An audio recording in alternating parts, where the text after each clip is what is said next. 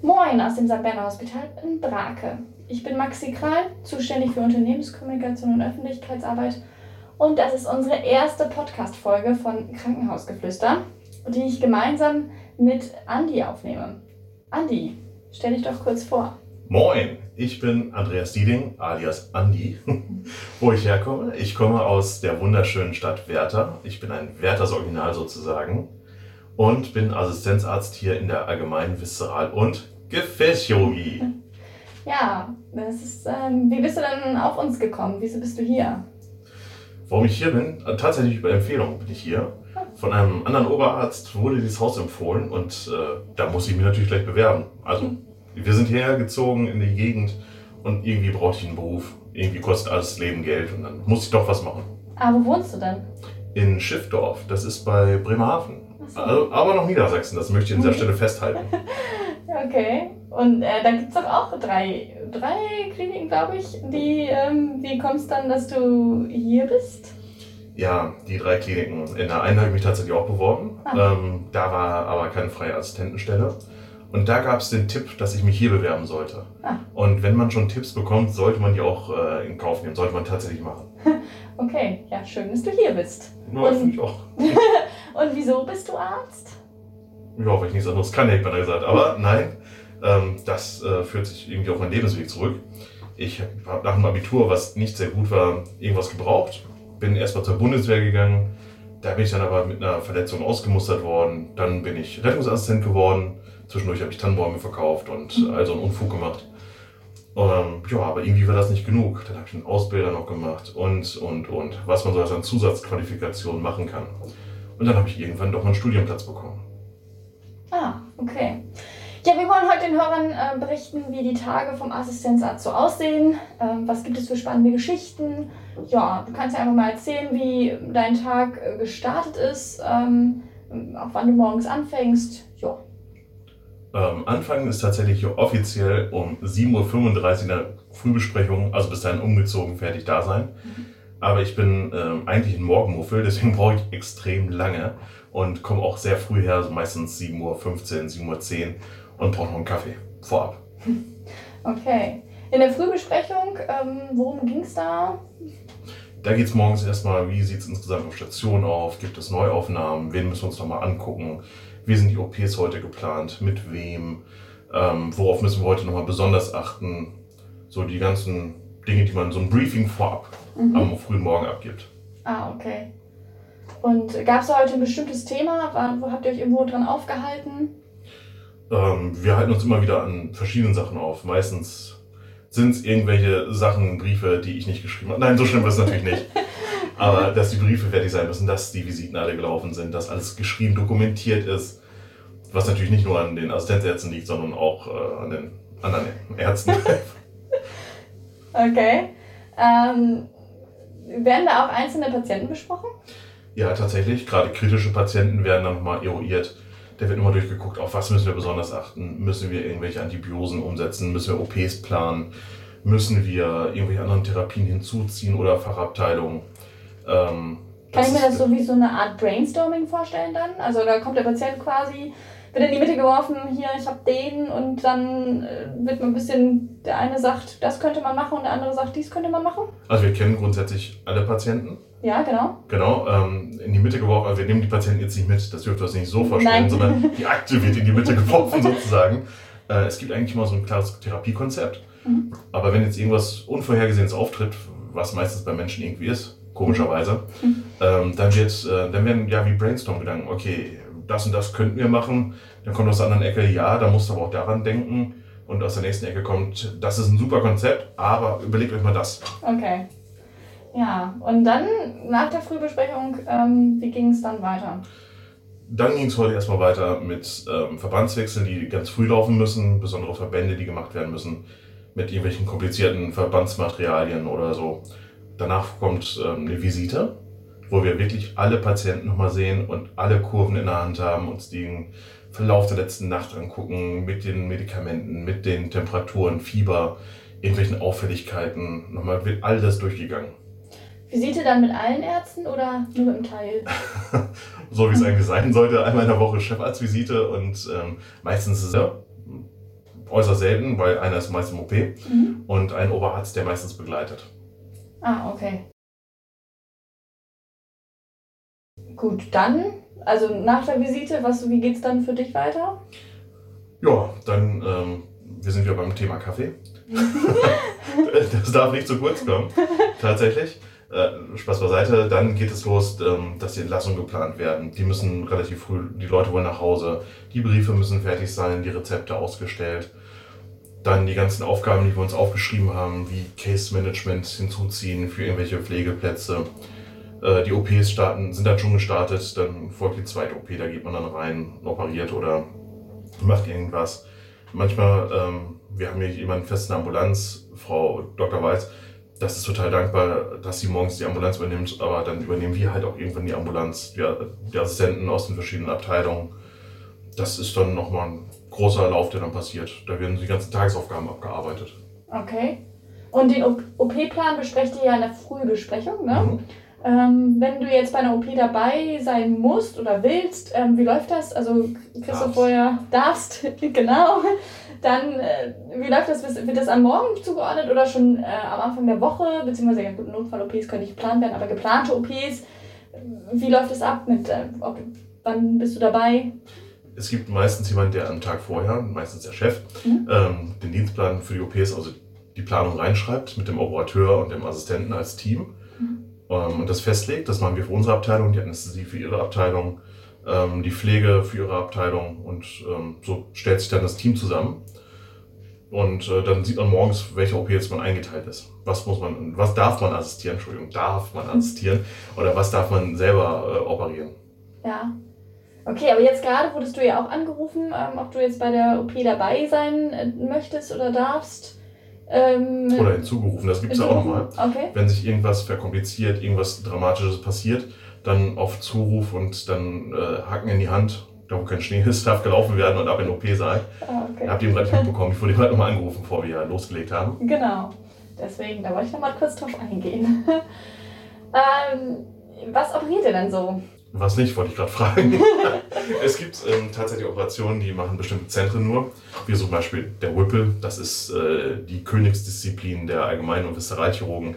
Aber hier im Haus ähm, sind, wird eigentlich so gut wie alles gemacht. Also von der Gallenblase und Blinddarm in Anführungszeichen kleine Sachen oder Lipomentfernungen, so Fettkörperchenentfernungen oder Abszesse bis hin zu großen Darmoperationen mit ähm, Anlage von künstlichen Darmausgängen und ganz großteiligen Darmentfernungen, Krebsoperationen, diese Tumoroperationen. Das äh, wird so gut wie alles hier gemacht. Also alles, was so im, der, im Körper ist, also ähm, beziehungsweise Organe, ne? Also Genau. keine Knochen. Knochen tatsächlich auch. Äh, Also- in der Gefäßchirurgie ja. Ah. Machen wir auch Amputationen. Also die Ah. Allgemeinchirurgie darf und macht auch Amputationen tatsächlich. Mhm. Auch im größeren Stil. Das nennt sich dann Mayo-Amputationen, wenn dann plötzlich das Bein fehlt oder so. Das machen wir auch. Ah, okay. Und Gefäße. Man darf die Gefäße wirklich nicht vergessen. Das ist ein hochkompliziertes Thema. Mhm. Ähm, da möchte ich auch unsere Gefäßchirurgin, Frau Dr. Kocken, ins Spiel bringen, ähm, die wirklich super viele tolle Sachen macht. Nicht nur von Anführungszeichen einfachen Krampfadernentfernungen, sondern Mhm. bis hin zu großen Gefäßübernehmungen oder Einsatz von irgendwelchen Rinderteilen auf die Gefäße. Das ist total abgefahren. Okay, und was ist die Traum-OP da für dich? Für mich, Gibt es die? die Traum-OP ist schwierig. Also was ich super gerne mache, ist ähm, erstmal selber operieren natürlich, Ja. laparoskopisch, dieses Schlüssellochtechnik mit Kamera und so. Ah. Das ist eine schöne Operationstechnik, die in Anführungsstrichen immer so sauber aussieht, minimal für den Patienten ist und tolle Erfolge bringt. Mhm. Das finde ich toll. Aber auch mal so ähm, Abszess aufmachen. Ich weiß nicht, gibt es hier Leute, die das hören, die auch so ein, so ein Fable dafür haben, wenn man so ein Eiter rauskriegt oder so? Das ist ein sehr befriedigendes Ergebnis, wenn dann plötzlich alles leer ist und schön und sauber ist und toll aussieht. Okay. Und darfst du dann alleine operieren? Schon? Ähm, alleine ist so, so, so fragwürdig. Ja, wir stehen seltenst alleine komplett im OP, sondern ähm, gerade ich am Anfang habe immer einen erfahrenen Oberarzt dabei, der mir auf die Finger guckt, mir Tipps gibt, mich anleitet nochmal und sagt, hör mal zu, ähm, das kannst du ein bisschen schöner machen. Was selten der Fall ist, muss ich auch mal sagen. der hat so ein, andirigiert. Hm. Okay. Es gibt ja immer einen Hauptoperateur. Mhm. Ähm, fällst du denn da auch dann schon mal drunter? Ja, der ist äh, auch. Was heißt denn Hauptoperateur oder? Hauptoperateur ist der das Messer in die Hand kriegt, Mhm. den Schnitt macht, Mhm. die Operation selber durchführt, selber das Handling macht und später natürlich den Bericht schreibt. Ah, okay. Und verschlüsselt. Man darf die Verschlüsselung nicht vergessen. Das gibt Ärger. Und ähm, auch wirklich von Schnitt bis Naht bis Pflasterkleben eigentlich dafür verantwortlich ist oder das macht. Ja. Okay, also auch für die OP dann verantwortlich. Ähm, schreibt dann auch der Hauptoperateur nachher den Brief, also darüber, was da passiert ist, oder macht das der Also wenn, das kommt immer drauf an. Also wenn das jetzt eine ambulante OP ist, der sprich, der geht abends wieder, Mhm. dann macht es der Operateur. Mhm. Also so ist es bei uns geregelt. Und wenn die halt eine Nacht bleiben, stationär aufgenommen werden, weil die irgendwas Dramatisches haben, Ja. dann ähm, machen die Assistenten fertigen Brief an, die die Visite machen, Stationsarbeit, den Patienten gesehen haben und so. Und ein Oberarzt guckt dann über den Brief, korrigiert ihn, macht ihn hübsch, hübscher, wenn es überhaupt noch möglich ist. und dann geht's an den Chef und dann geht er raus. Ah. Und bei sowas ist ja bei so OPs, äh, kann ja ein Fehler tödlich sein. Ähm, was ist man denn dann so für ein Mensch als Chirurg? Wenn man, äh, ist man da totaler Perfektionist, auch schon seit Kind an oder ähm, gibt es da bestimmte Eigenschaften, die man hat oder mitbringt, äh, weil, man, weil man ja so perfekt etwas können muss oder zumindest die Ambition dafür hat, etwas perfekt können zu möchten? Also wenn du meine Mutter fragst, bin ich alles andere als Perfektionist.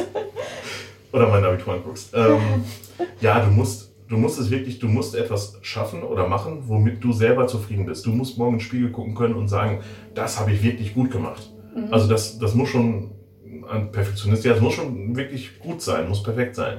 Ja. Den Anspruch musst du haben. Das ist nicht in allen Lebenslagen so, aber beim Operieren, dann ist es so. Du guckst dir auf die Wunde meinetwegen und das ist deine Wunde. Das ist das, was du jetzt machst. Der Mensch muss ja aufwachen und muss auch mit deinem Ergebnis da zufrieden sein. Ja. Also privat bist du dann vielleicht auch schon mal luschig. Ja, wenn du meine Frau fragst, auf jeden Fall. Okay. Äh, also das ist dann wirklich im Beruf ist man dann dieser Perfektionist, ja. Okay, ich habe mal bei einer OP zugeschaut. Ähm, mir wurde währenddessen alles ganz in Ruhe erklärt, was das ist, welche Organe. Also es war auch eine offene ähm, OP. Und dann am Ende der OP haben die ihre Schürzen ausgezogen. Also die waren dann nicht nackt, sondern hatten dann immer noch ihre Kleidung an. Und Oh, dann haben und dann waren die klitschnass, die haben wirklich geschwitzt. Und dann habe ich halt nochmal nachgefragt, warum das jetzt, war das jetzt stressig? Und die meinten, ja, es war eine sehr schwierige OP, was man denen überhaupt nicht angemerkt hat. Also äh, ist es bei dir auch so oder ist das allgemein als Chirurg vielleicht auch so, dass man mit solchen schwierigen OPs lernt, sehr gut umzuge umgehen zu können, äh, so dass man dass ein Laie wie mir oder vielleicht auch jemand anderen das gar nicht anmerkt. Ähm, nein, ich schwitze nicht. Doch, das ist also, ja, das ist ähm, durch diese Konzentration, das Stehen, die Konzentration auf einen minimalen Punkt und das muss halt perfekt werden, weil sonst läuft irgendwas aus oder der Patient blutet oder irgendwie sowas ekliges. Das, ähm, da, das ist total schwierig. Und dazu kommen manchmal noch schwere Bleischützen, die wir tragen, wenn geröntgt werden muss, um uns selber zu schützen. Die OP-Kleidung selber, diese, diese sterilen Kittel sind ähm, nicht sehr atmungsaktiv, könnte man behaupten. Mhm. Man ist selber noch eingepackt und ähm, man steht häufig unbequem oder man hat unbequeme Posen, in denen man irgendwas machen muss. Und das Halten darf man auch nicht unterschätzen, wenn irgendwo so ein Haken eingesetzt wird und man irgendwas weghält, hochhält, Körpergewebe, das, ähm, das ist richtig anstrengend. Ja. Und gerade über längere Zeit, wir reden manchmal über Stunden-OPs. Mhm. Und ähm, da darf man auf keinen Fall irgendwann die Konzentration verlieren. Kommt denn da auch jemand und tupft einen den Schweiß weg? Ja, also das darf man sagen, bitte einmal tupfen oder so, dass, Ja. ähm, bevor man in die Wunde schweißt Ja, genau. oder in den offenen Patienten auf jeden Fall wegtupfen lassen. Ja. Und ich habe es auch schon erlebt in anderen Häusern, ähm, da war ich in einer sehr, sehr, sehr, sehr fiesen langen OP. Da haben wir eine Blase rausgebaut und haben eine Neoblase gebaut und so. Das hat extrem lange gedauert. Ähm, da hat ein Operateur sich wirklich äh, auch einen Strohhalm durch die Maske an der Seite durchstecken lassen zum Trinken, weil das sonst nie ausgehalten hat. Ja. Also das passiert. Ach so, sonst trinkt ihr eigentlich nicht während der OP. Nicht direkt. Nee, okay. Nein, also die meisten OPs dauern selten so lange, dass man es machen muss. Ah, okay, gut. Äh, Manchmal habt ihr ja auch, äh, stellt ihr noch eine weitere Diagnose oder wahrscheinlich vielleicht auch oft so, wenn ihr erstmal operiert. Äh, wie gehst du dann damit um, dem Patienten zu erzählen, dass diese Diagnose vielleicht nicht die ist, die er erhofft hat? oder die er überhaupt, mit der er überhaupt gar nicht gerechnet hat, weil er geht ja in eine OP, weil er denkt, gut, danach ist alles wieder tutti frutti und dann musst du aber reingehen und ihm sagen, nee, das sah jetzt nicht so gut aus. Wie gehst du damit um oder wie machst du das? Um jetzt mal fies zu sagen, es tut nicht mir weh. so, ja, also man muss den Leuten rein Wein einschinken. Ich, mhm. ähm, man muss mal aufpassen, wie man den Leuten das sagt, aber ich bin ein Verfechter von Leuten wirklich das zu erklären, die Wahrheit zu erklären. Und selten ist es ja so, dass wir etwas in OP, etwas sehen, rausoperieren und sofort genau wissen, was es ist. Meistens muss es ja noch zum, wenn es gerade bei Krebssachen sind, bei Tumoren, mhm. geht das zum, äh, in die Histologie, in die Pathologie, da wird immer drauf geguckt. Die entscheiden dann, was ist das überhaupt für ein Gewebe? Ist es bösartig überhaupt? Wir können zwar Tipps abgeben im Endeffekt oder ähm, sehen halt andere Sachen nochmal und denken so, puh, gut, das haben wir jetzt äh, nicht im CT gesehen oder nicht in der, im Ultraschall, das ist jetzt, das gehört da nicht hin. Mhm. Das muss man den Leuten halt sagen. Also das tut einem dann selber manchmal ein bisschen leid, weil man nicht möchte, dass andere Leute leiden. Ja. Aber die müssen das wissen, das ist ganz klar. Und wie haltet ihr die dann hin? Also wenn es ja dann noch ähm, unter, genau untersucht werden muss, was ihr da gefunden habt? Auch da ganz klar sagen. Wir, sobald wir irgendwas wissen, auch bei anderen Untersuchungen, die wir anordnen, ja. sobald wir was wissen, gehen wir zu den Leuten hin und äh, erzählen ihnen das. Okay. Da muss man sich halt mal auch, also das ist in diesem Haus wirklich gut, dass man sich die Zeit nehmen kann und einen Stuhl und dann setzt man sich da neben das Bett, wenn meistens liegen Leute im Bett, warum auch immer. Ich verstehe das auch nicht komisch. Dann setzt man sich da hin und dann nimmt man einen Zettel auch in der Hand oder druckt das für den Patienten nochmal aus, ja. setzt sich hin und erzählt man denen das und übersetzt. Ganz wichtig ist das Übersetzen. Ja. Das ganz klare Darstellen, was sehe ich, warum sehe ich das und was ist das überhaupt? Und was kann man dagegen tun? Man muss den Leuten eine Option in die Hand geben. Also finde ich, man mhm. sagt ihnen eine Diagnose und das, dann brechen ja meistens schon Welten zusammen, wenn man eine Krebsdiagnose überbringen muss. Ja. Aber es gibt ähm, halt auch Optionen für Therapie, für die Folge. Mhm. Was heißt das überhaupt? Wie geht es dann weiter? Also einen Plan geben. Und wenn du diese schwere Diagnose übermittelt hast, wie kannst du es von dir fernhalten? Außer dass es ja, okay, es tut dir nicht weh, ja. Ähm, du hast die Diagnose aber auch nicht, aber ich kann mir schon vorstellen, dass es dich nicht kalt lässt. Ja, das. Oder lernt man das im Studium? Dass man das lernt man im Studium. Das ist tatsächlich ähm, das über die Zeit irgendwann, wie man damit umzugehen hat. Am Anfang bringt das auch kein Anfänger, muss man auch sagen. Das machen dann Oberärzte. Ja. Aber es gibt immer wieder ja, Vorfälle, Diagnosen, Operationen, Verläufe, die einem sehr nahe gehen, mhm. die man mitbekommen hat über Wochen oder direkt was gesehen hat, was einen schon mal so ein bisschen anfrisst, die Seele. Da muss man sich mit Kollegen darüber unterhalten, das ist ganz wichtig. Das ist das ist das Telefon. so. da sind wir wieder. Geführt. Genau, Telefonat geführt. Jetzt geht's weiter. Ähm, genau, wie gehst du um mit diesen, mit diesen schlechten Verläufen, Diagnosen? Ähm, du hast jemanden darüber, hast du gerade gesagt? Ja, man muss unter Kollegen ähm, da ganz klar drüber sprechen können. Es gibt immer wieder Situationen, die man vorher nicht erlebt hat, die ähm, dann irgendwo die Seele wirklich ankratzen. Mhm. Und äh, drüber reden ist meine meine Art darüber. Mit den Leuten, was hätte ich anders machen können? Gibt es da eine Möglichkeit, äh, was man hätte insgesamt anders machen können? Oder was können wir jetzt tun? Ja, okay. Ähm, wird dann auch so, wenn man jetzt so Patienten ja auch lange hier hat, ähm, hat sich da schon mal so eine Freundschaft entwickelt? Freundschaft ist mal schwierig, aber es gibt eine andere Beziehung tatsächlich. Je mehr man jemanden kennenlernt, mhm. das ist ja immer so, je mehr man jemanden kennenlernt, desto ja, verschiedener ist die Beziehung zu einem oder intensiver. Ja. Und es gibt dann halt auch Momente, wo ich dann persönlich so ein bisschen mitleide oder halt auch sage, boah, da möchte ich jetzt nicht mit rein in die OP oder ähm, lass uns doch mal gucken, dass wir nochmal die Schmerzmittel nochmal einmal umsetzen oder irgendwie was anderes erhöhen, damit wir da auf einen guten Weg kommen. Mhm. Okay. Und wie nimmst du dann, wenn, bevor überhaupt operiert wird, ähm, da haben ja viele Leute, also die meisten Menschen, glaube ich, Angst äh, ist ja auch irgendwie ein unbekanntes Terrain. Ähm, wie nimmst du dann die, denen die Angst? Für, für mich auch, hätte ich beinahe gesagt. oh. Nein, Quatsch, Leute. Hört nicht immer zu. Tatsächlich ähm, ist Humor eine gute Sache, Leute abzuholen, weil man muss sich da immer in die Lage reinversetzen. Man kommt irgendwo hin und hat Angst. Den Leuten geht es schlecht, die haben Angst und ähm, begeben sich absolut in deine Hände. Die können nicht ausweichen die können nicht, theoretisch könnten sie, aber denen geht es halt schlecht. Und dann muss man die Leute da abholen und ähm, auch zeigen, dass es morgen weitergeht. Man muss denen, ja, die Angst nehmen ist immer schwierig.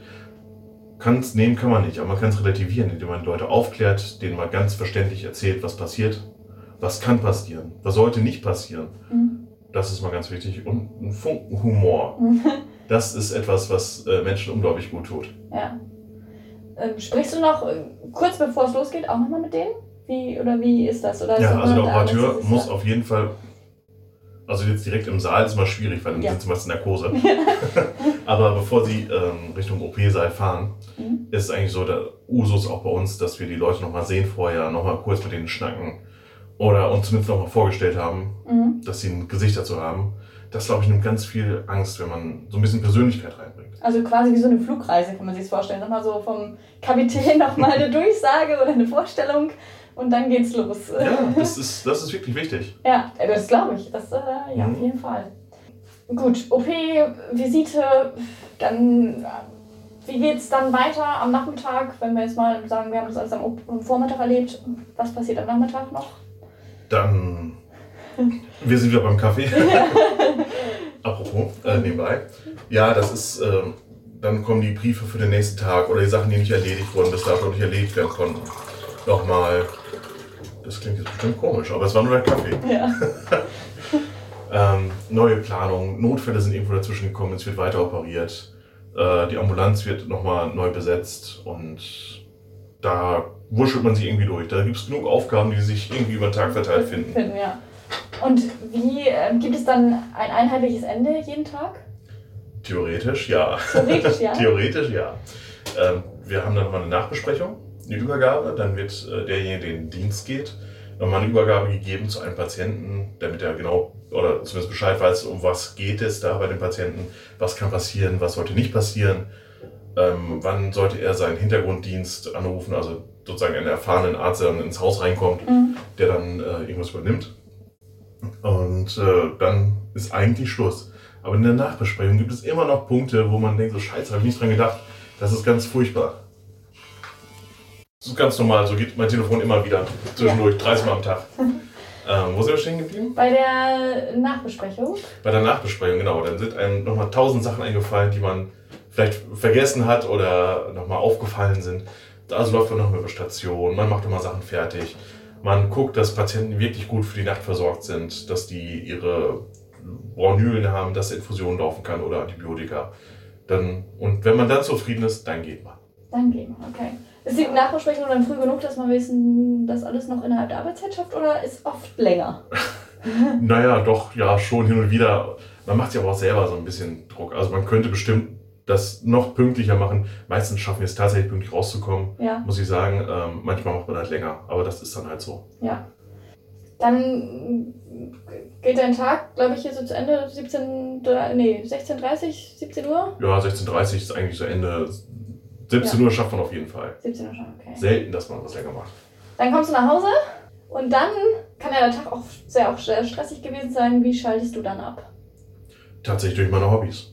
Also abgesehen davon, also wir haben ein großes Grundstück und da kann man sich gut verlustieren. Da mit einem Rasenmähertrecker und einer Dose Bier mal ein bisschen Stunde Rasenmähen ist immer gut. das ist wirklich eine sehr feine Sache. Ja. Oder man, ähm, Kollegen haben Hunde, die, die, die gehen die halt damit raus. Man kocht, man kauft ein, man macht sein tägliches Leben eigentlich. Das ist ein bisschen abschalten. Man, manchmal kommt man nicht von Themen weg, das stimmt. Ja. Manchmal schaffe ich es auch nicht, gedanklich von bestimmten Patientenverläufen oder sonstiges wegzukommen. Aber das, äh, das irgendwie geht das meistens. Ja. Okay. Und was, sind was hast du denn für Hobbys? Jetzt ist die Sache, was hat man Mhm. für Hobbys als Jäger? Äh, ich bin tatsächlich äh, Angler und Jäger und Ah. ich bin gerne draußen in der Natur. Das heißt nicht, ich lege immer irgendwas um oder. Das ist aber noch ein ganz anderes Thema. Ja. Das ist auch so ein bisschen klischeehaft. Ne? Shit. Shit. Shit. Auf der Angler, also meditieren. okay. Ja, schön. Okay, dann ich würde gerne nochmal auf den Weg zum Arzt ähm, zu sprechen kommen. Ähm, Abitur, also es ist ja auch so ein. Was hattest du für einen Notendurchschnitt? Was waren deine Prüfungsfächer? Also es ist ja auch ein Klischee, die wir gleich noch enthüllen wollen, äh, dass man als Arzt ein gutes Abi hat. Oder beziehungsweise auf jeden Fall intelligent ist. Ja, äußerst intelligent. Das Abitur hat da gar nichts zu, zu sagen. ja, bei mir war das Abitur nicht so, ähm, ja, kein, kein Hochding. Äh, ich habe einen Schnitt von 3,2, gebe ich ganz offen zu. Mhm. Deswegen habe ich auch sieben Jahre gewartet. Ah, okay. Sieben Jahre Wartesemester, 14 Wartesemester. Inzwischen hat sich das irgendwie verschoben mit den Wartesemestern. Die gibt es nicht mehr, sondern Prüfungsverfahren oder was auch immer, da einen Medizinstudienplatz zu kriegen. Deswegen ist es genau das Schwerste im Medizinstudium, ist einen Platz zu bekommen. Ja. Das ist tatsächlich das Allerschwerste. Wenn man einen Platz hat, wird man Arzt. Das kann man eigentlich schon fast voraussehen. Ja. Wenn man, äh, wenn man einen Platz hat, wie ist denn das Studium? Ist das, ähm, ist es äh, schwer zu Beginn, an der Mitte, am Ende? Ähm, Es kommt immer so drauf an, wie man sein Abi gemacht hat. Ich hatte jetzt in Abi-Fächern hatte ich einen Mathe-Leistungskurs, der nicht besonders war, könnte man gleich sagen. Ich war der Erste auf dieser Schule, der sein Abitur bestanden hat von vornherein, aber mit seinem ersten LK mit null Punkten. Oh. Ja, das ist Wow. mal eine Leistung. Also der Schulleiter hat mir die Hand geschüttelt und gesagt, äh, damals noch Herr Krause, Mhm. ich habe keine Ahnung, wie Sie das geschafft haben. Sie haben bestanden, aber Sie müssen die Nachprüfung, weil Sie von der Vorzensur abgewichen sind. Mhm. In Mathe, Ihrem Erstleistungskurs, nehmen Sie null Punkte in dieser Abi-Klausur geholt haben. Damit sollte man sich nicht rühmen, aber ich war der Erste, wollte ich mal gesagt haben. Okay. Ähm, dann hatte ich äh, Chemie als Leistungskurs, äh, Erdkunde und Deutsch mündlich, weil ich ein vorder Hund war, was Schreiben angeht. Ähm, das sieht man manchmal leider auch in meinen Arztbriefen. Äh, ja, also da war ich mal relativ gut vorbereitet, was ähm, das Studium angeht, weil die Vorklinik, das sind die ersten zwei Jahre, Mhm. da hat man Fächer wie Biochemie, Chemie, Physik, ähm, Physiologie, Anatomie, Psychologie, ich hoffe, ich bin es keinem zu kurz geraten irgendwo, Mhm. Terminologie. Terminologie ist äh, eine Mischung aus Altgriechisch und Latein und Neudeutsch, ich bin gesagt, irgendwas anderem noch dabei. Okay. Das ist, äh, in der Medizin benutzen wir ja gerne solche Begriffe oder viele Dinge sind benannt, da gerade in der Anatomie über griechische Sachen oder lateinische Dinge. Und man muss ja so ein bisschen einen Plan davon haben, warum heißen die so. Ja. Warum ist es der Kleine, warum ist der Große, der Longus, was auch immer. Ja, deswegen sollte man das so ein bisschen im Blick haben.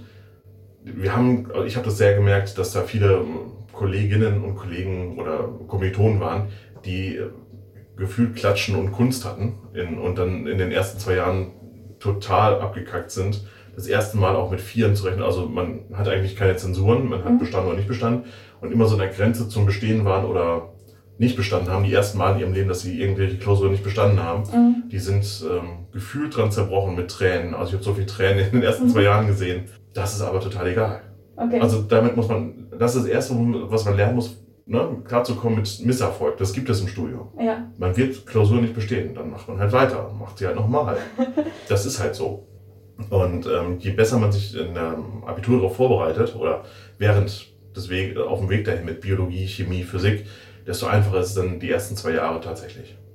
Einfacher. Es ist alles andere ist machbar, aber es ist halt einfacher. Äh, Sind denn viele, die ähm, am Anfang mit dir angefangen sind und am Ende mit dir aufgehört haben? Oder äh, sind viele aufgehört? Ich habe sogar in dem Kurs nicht mitgemacht. ich war nicht bei meinem Jahrgang, der aufgehört hat, aber ich war ein Jahr äh, später. Ach so, okay. Tatsächlich. Ähm, das Medizinstudium, da geht über sechs Jahre. Mhm. Und es gibt ganz viele, die zwischendurch eine Doktorarbeit anfangen, ein halbes Jahr aussetzen, ein Jahr aussetzen. Oder mal wegen nicht bestandenen Klausuren ein halbes Jahr länger machen müssen, weil es halt sehr, sehr viel ist. Es ist nicht super schwer, man muss nicht super intelligent das Brain für irgendwas sein. Ja. Man muss es durchhalten, man muss wissen, wie man lernt, das ist wichtig. Also bei mir sind 220 Leute gestartet, glaube ich, und ähm, ich habe mit 80 Leuten aufgehört. Okay. Das waren aber jetzt auch aus zwei Jahrgängen, muss man sagen. Also im Endeffekt waren das 420, 430 Leute Mhm. und 80, mit denen ich gleichzeitig aufgehört habe. Da sind welche von schwanger geworden. Dann Okay. Ab, Abbrecher hatten wir tatsächlich wenige. Okay. Also insgesamt würde ich sagen, da sind weniger als 5%, die abgebrochen haben. Mhm. Komplett abgebrochen haben, weil die irgendwie mit dem Druck nicht klargekommen sind. Man macht hier am Anfang viel zu viel Druck, man schreibt alles mit. Also die erste, das erste Semester, das erste Halbjahr habe ich alles mitgeschrieben. Blöcke voll gemacht, noch und nöcher. Dann habe ich gemerkt, da guckst du nie wieder drauf, so ein Scheiß. Okay. Ich glaube bei jedem Studium so, oder? Ja, eigentlich schon. Und äh, welche Fächer oder welche Gebiete haben dir da am besten gefallen, dann auch im gesamten Studium? Was war am interessantesten? Huh, das ist schwierig, weil das Vorklinik, ähm, die kann man nicht so direkt mit der Klinik vergleichen. Die Vorklinik, in meinem Gedächtnis ist ein schwarzes Loch. Mhm. Es ist die Hölle. Man hat so viel Zeug, was man lernt, was Grundlagen eigentlich sind oder Grundlagen für andere Dinge. Aber man will sie nicht lernen. Ja. Man will nicht nochmal irgendwie die Spiegelung und Strahlensatz, Einfallswinkel, Ausfallswinkel für irgendwelche optischen Brechungsmanöver da haben, weil einen selber vielleicht die Augenheilkunde auch nicht so interessiert. Ja. ähm, das ist ganz schwierig. Also Spaß hat mir tatsächlich die Anästhesie gemacht. Mhm. Das Lernen für, das, für Innere war auch total toll. Da gibt es ganz viele tolle Sachen, die man da lernen kann. Mhm. Ähm, das Fach Innere Medizin und äh, die Chirurgie, muss ich sagen, waren viele Sachen, die ich tatsächlich mir nicht angeguckt habe, aber weil die theoretische Chirurgie ist ja schön, Mhm. also in Anführungszeichen nein, sehr trocken, langweilig Mhm. und die praktische ist unglaublich toll. Okay. Also hättest du da auch gar nicht gedacht, dass du nachher der Chirurgie landest? Tatsächlich nicht. Ich dachte mal, ich werde Anästhesist oder Allgemeinmediziner. Mhm. Hausarzt ist auch total spannend. Aber dann hatte ich mich tiefer damit beschäftigt und ähm, irgendwie bin ich in der Chirurgie hängen geblieben. Okay. Ähm, es gibt doch auch da die legendären Medizinerpartys. Äh, gab's bei euch auch? Wo hast du überhaupt studiert? In, In Kiel habe ich Ah, studiert. Kiel, okay. Mhm, Komplett. äh, und gab es da auch die legendären Partys? Es gibt absolut legendäre Medizinerpartys. Ähm, bei uns die Medizinerparty heißt als solche Medizinerparty einmal im Jahr. Dann hatten die Zahnmediziner eine Party, die hieß Wurzelspülung. Okay. Ja, das ist auch legendär. Ähm, ich weiß nicht, wie viele Leute mit irgendwelchen Straßenschildern zwischendurch aufgewacht sind nach den Partys. Äh, die sind eskalativ schön. okay. Stundenlang und man muss auch mal zwischendurch Dampf ablassen. Also Ja. es tut den Leuten auch wirklich gut, mal Partys zu feiern im Studium. Meines Erachtens ist es auch ein Pflichtfach, irgendwie mal Dampf abzulassen.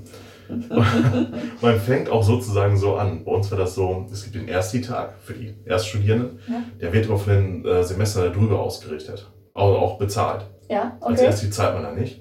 Und dann hatten wir eine Rallye. Er ist auch legendär und das ist auch und muss eigentlich in Kiel diese Rallye. Man läuft durch die Stadt zu verschiedenen Ständen und muss verschiedene Aufgaben machen und durch Punkte sammeln, wie zum Beispiel Apfel und ein Ei tauschen. Zum Schluss hatten wir ein und, also wir haben und ein Ei bekommen und haben dann angefangen zu tauschen. Zum Schluss hatte eine Gruppe äh, einen Backofen mit Herd, einen Einkaufswagen und noch irgendwas anderes. Und noch ein Telefonat. Mhm. Okay.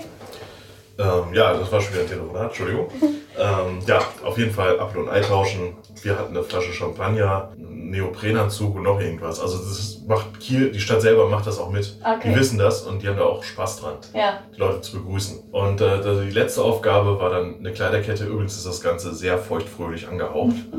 Es geht literweise Bier und andere Spirituosen. Das letzte ist dann die Kleiderkette. Da kriegt man einen Kittel an, einen Arztkittel. Und darunter muss man seine Kleidung oder soll man seine Kleidung ausziehen und damit eine Kette bilden. Die längste Kette hat gewonnen. Pluspunkte gab es für Unterwäsche jeglicher Art. Das führt dazu, dass nicht selten, nicht wenige, unter anderem ich, nackt da in diesem Kittel stehen auf der Kiellinie. Gegröllene Menge drumherum. Und ähm, dann geht's weiter. Man muss einmal in die Förde springen, die Kieler Förde, um Poller rumschwimmen und wieder raus. Nackt wohlgemerkt. und dann kriegt man einen Kittel wieder zum Anziehen. Aber das sind immer die gleichen Kittel und nach dem dritten ist dieser Kittel halt auch nass. Und spaßesweise hat man mir äh, mal zu einer Person 1,85 Meter und äh, auch ein paar Kilo. 1,86 Meter, Entschuldigung. Und trotzdem ein paar Kilo. Ähm, sehr breite Schultern, mal nebenbei. ein Kittel in S gegeben, Größe S. Nass. Das führte dazu, dass ich mit denen irgendwo vorgehalten habe und ganz schnell durch die Menge gelaufen bin. Das Okay. gehört halt mal dazu. Ja. Das darf man auch mal. Auch als Arzt. Ja, klingt gut. Gut, dann hast du die ganzen Partys überstanden, war bestimmt eine Menge. Mhm. ja, und dann geht man in das, wenn man jetzt dann die Approbation hat, geht man dann ins praktische Jahr oder kriegt man die Approbation erst nach dem praktischen Jahr? Ähm, fangen wir so rum an. Es gibt verschiedene Prüfungen, Staatsprüfungen. Das erste ist das M1, das ist nach zwei Jahren, das ist das Physikum. Mhm. Das ist ähm, mündlich und schriftlich. Und dann geht man in die klinische Ausbildung. Dann gibt es das M2, das ist noch eine schriftliche Prüfung. Dann geht man ins praktische Jahr, muss Okay. seine praktischen Skills fertigen und äh, das Ganze drum dran lernen. Da gibt es dann vorgeschriebene Fächer inzwischen. Ähm, Chir- Chirurgie, Innere sind vorgeschrieben für mehrere Monate, für vier. Mhm. Und ähm, deins darf man sich aussuchen. Bei mir war es Anästhesie. Mhm. Ich äh, war in der Anästhesie in Flensburg, in der Chirurgie in Eckernförde und in der Kieler Uni für Innere. Ja. Das ist eine spannende Nummer gewesen. Darf ich an die Seite mal sagen, auch sehr gemein ist, dass man nur 100 äh, von diesen äh, einem Jahr darf man 40 Fehltage, 30 Fehltage, oh, ich habe es vergessen, 40 Fehltage. Ungefähr. Man Ja. hat eine bestimmte Anzahl an Fehltagen. Und ähm, ob man krank ist oder im Urlaub, ist total egal. Achso, Das ist ein Fehltag. okay. Und hat man seine Fehltage voll, dann hat man die, keine Berechtigung zur Prüfung. Punkt. Okay. Das ist schon eine fiese Nummer. Ja. Was hat man dann für eine Prüfung? Was kommt dann? Das ist dann das Mündliche über Ja. zwei Tage, das M3.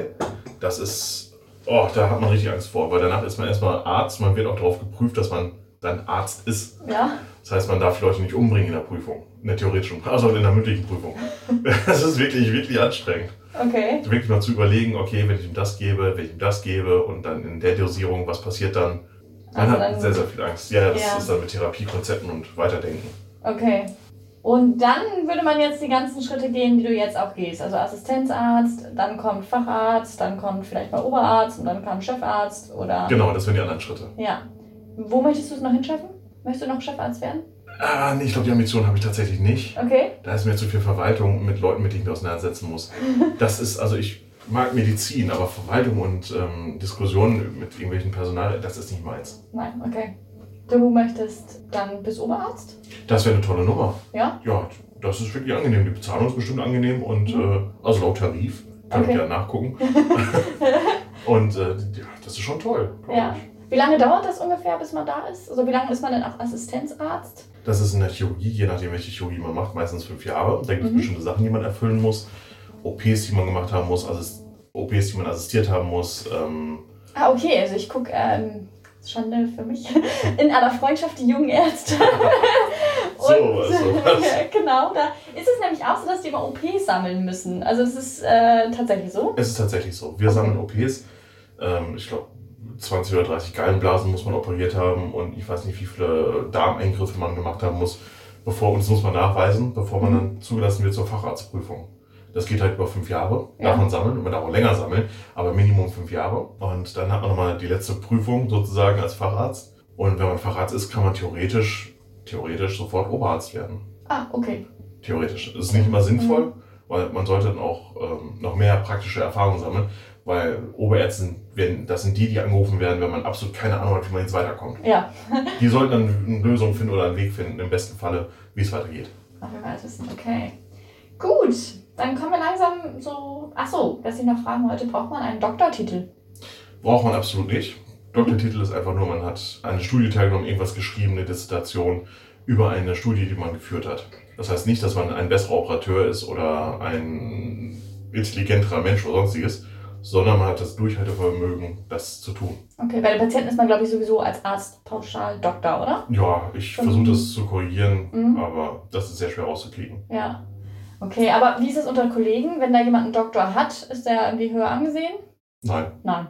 Bleibt alles gleich. absolut nicht. Absolut nicht, okay. Manchmal ist es ein bisschen einfacher, dann eine gehobene Stelle zu kriegen, tatsächlich, weil es macht sich besser, wenn dann ein Doktor als Oberarzt steht, als Ja. keiner. Aber wir haben hier Leute, die ähm, keinen Doktor haben, die auch extrem, extrem gut sind und Ja. cool und äh, operieren können. Okay. Ja, dann kommen wir jetzt aber wirklich langsam, also in langsam Richtung Schluss. Beziehungsweise will ich aber erst einmal so drei Klischees enthüllen, die ähm, es über Ärzte gibt. Das erste Klischee, Arzt und Pflegekraft. Äh, da ob es, äh, ja, wie es da ist, da- die finden ja, also häufig hört man, die finden zusammen. Ist das so?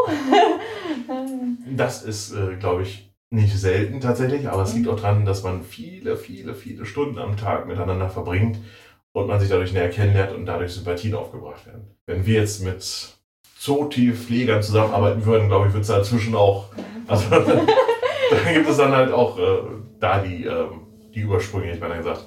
Oder halt Arzt und Arzt ist auch sehr beliebt oder ja. Pfleger und Ärztin, was auch immer. Mhm. Das liegt aber an der Nähe, die man jeden Tag miteinander lebt. Und die gleichen Interessen wahrscheinlich in der Berufsrichtung. Ja, das, also das ist auch ja, wichtig, es ist schwierig, aber sich abends mit jemandem darüber zu unterhalten, was man erlebt hat oder was Mhm. einen bewegt, das ist halt auch wichtig. Und nicht jeder findet dafür Verständnis, was wir da so plötzlich erzählen. Ja. Wenn ich an der Weihnachtsfeier am Tisch sitze und erzähle, boah, das war so eine eklige Gallenblase und da lief der Schmodder raus und das finden nicht alle toll. Na gut, aber manche können sich das einfach nicht vorstellen und denken so, okay, ist doch. Stellen sich irgendwas anderes vor. Dann, genau, kommen wir zur Familie. Das ist nämlich auch so ein Klischee. Zack, ist man Arzt, da kommt ähm, die Nachbarin an, weil die hat ja gehört, du bist jetzt Arzt ähm, und hat gesagt, sie hat irgendeinen Ausschlag. Ähm, musst du das auch immer direkt beantworten? Ja, ganz klar, ja. Das gibt es äh, tatsächlich ganz, ganz viel. Von Familie, Angehörigen, wie auch immer, Nachbarn, die kommen alle. Oh, du bist ja jetzt Arzt und du studierst Medizin. Du, ich hab da mal eine Frage. So geht das in 90% der Fälle los. Ich hab da mal eine Frage. Ja. Und dann guck dir das doch mal an. Und die verlieren dann auch ihre Höhlen, oder? Mhm. Dann plötzlich, ob man das sehen will oder nicht, ist man im ganz anderen Vertrauensverhältnis. Ja. Ja, das kann ich mir vorstellen. Äh, Das sind jetzt zwei Klischees, die wir schon haben. Ärzte haben ein gutes Abi, das hast du mir ja schon beantwortet. äh, nicht unbedingt. Ja, nicht unbedingt. Zumindest du nicht. Danke. Schreib Salz in die Runde. Sehr schön. Okay, äh, ja, damit hätten wir eigentlich drei Klischees beantwortet. Vielleicht nochmal im Hinblick auf Corona. Würdest du dich äh, impfen lassen?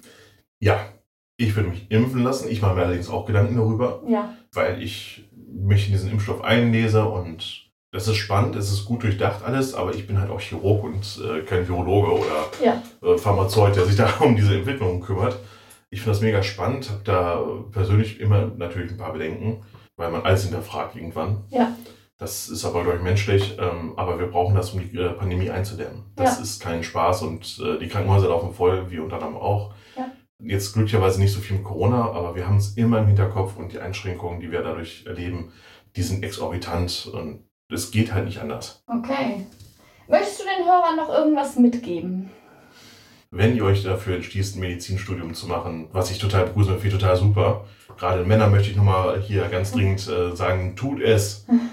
Wir haben eine Frauenquote von, glaube ich, 70, 80 Prozent inzwischen. Ja. Das, man, fühlt sich, man fühlt sich erstmal gut. Die Partys sind unglaublich toll, wenn man da ist. ähm, aber tut es trotzdem. Geht auch in die Chirurgie. Man findet ganz tolle Arbeitszeitmodelle inzwischen. Tut es. Bleibt Mensch dabei. Und wenn ihr mal irgendwo durchfallt, es ist nicht schlimm. Und wenn ihr euch die Patienten mal anguckt, denkt mal drüber nach, wie die sich fühlen in dem Moment, wenn sie euch gegenüberstehen.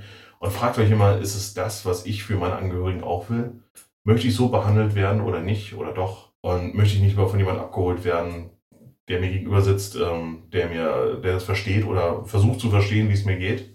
Denkt drüber nach, nehmt euch Zeit. Es dauert nur fünf Minuten manchmal, um eine Aufklärung besser zu machen. Und fünf Minuten Zeit findet man immer irgendwie. Gut, das war's. Wir haben es geschafft. War schön. Jetzt, wir haben viele Informationen bekommen. Ich hoffe, es sind auch genug Informationen für euch dabei gewesen. Wir äh, haben damit einen guten Start hingelegt, denke ich. Vielen Dank, Andi, dass du mitgemacht hast. Oh, sehr gerne. Und äh, ja, die nächste Folge kommt mit einer Kollegin aus der Pflege. Ähm, genaue Informationen kriegt ihr immer auf unserer Facebook-Seite. Da könnt ihr einfach schauen. Dann äh, wünsche ich euch noch eine schöne Zeit und vielen Dank, dass ihr zugehört habt. Ach so, ich dachte, es ging. Entschuldigt. Leute, tut mir leid, ich bin schon fast eingeschlafen, ich habe gesagt. Aber alles Gute euch. Bleibt gesund.